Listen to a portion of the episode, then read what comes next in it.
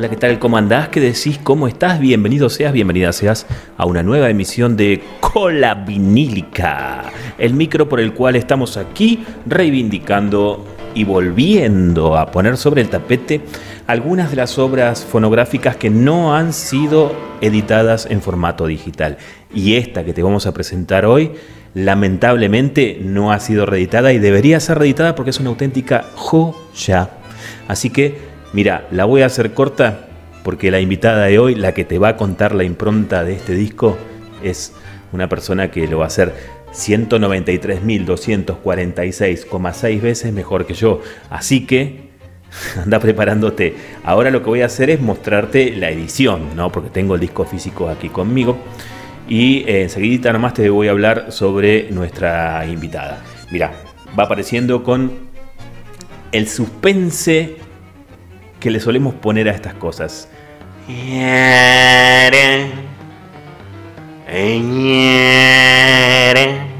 Sí, damas y caballeros, muchas gracias por el suspense pedorro. Vamos a presentar hoy Jaque Mate, el disco que Atilio Estampone editó junto a su orquesta. Miren lo que es esta edición, por favor, qué cosa bella. En el año 1975, gozando de eh, ya la fama que le otorgó el hecho de haber grabado discos muy populares y muy renovadores también junto al polaco Goyeneche. ¿no? Pero ya te dije, yo no te voy a hablar nada sobre Atilio. Sobre Atilio te va a hablar una de las más maravillosas músicas que tiene, eh, música, ¿no? Así, música y músico que tiene eh, la Argentina en este momento contemporánea de ahora, ahora, ahora, ahora en el tango. Ella es Marcela Pedretti, Marcela ha sido, no sé, pianista de Musa Mistonga, de Siniestra. Bueno, su currículum es inagotable, te diría. Es más, googleala. Si no la conoces, googleala y salí a conocerla porque es una música de aquellas. Ella va a hablar sobre Donatilio. Yo lo que te puedo decir, como para ir redondeando ya, porque vamos a ir directamente a los bifes, ella te va a llevar a eso. Lo que te voy a decir es que este disco eh, tiene un personal Increíble. Bueno, pará, te muestro el lado de adentro. Fíjate vos qué bonito que es. Amerita un paneo, ¿no? Amerita un paneo de toda la obra. Bueno, yo ahora te voy a mostrar un paneo porque es realmente muy bello. Donatilio Stampone grabó en este disco pianos con un Steinway de, estudio muy, muy bello, como suena ese piano en este disco, y con eh, el Rhodes, el Fender, que es algo de vanguardia. Ya te va a contar Marce esto. Eh, luego tenés a Alberto Vesproban y Eduardo Balzac en los violines.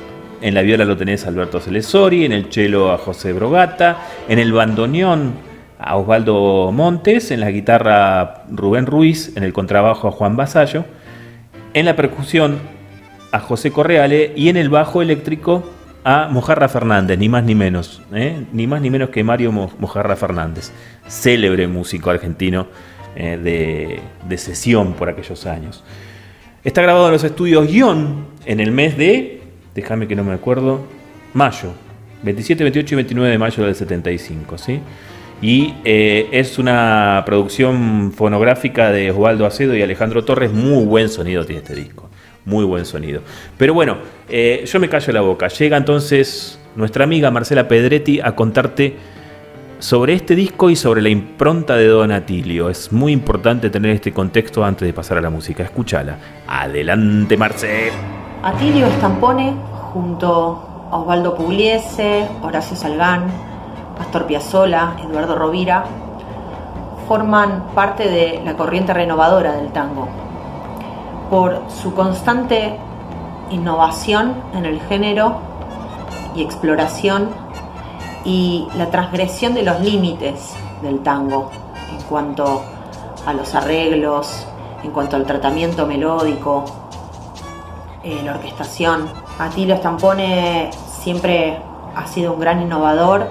Referencia de estos son los discos que grabó junto con Roberto Goyeneche entre 1970 y 1974. Y luego en 1975 graba este disco Jaque Mate, eh, en el que siguen presentes sus, esta corriente renovadora, innovadora.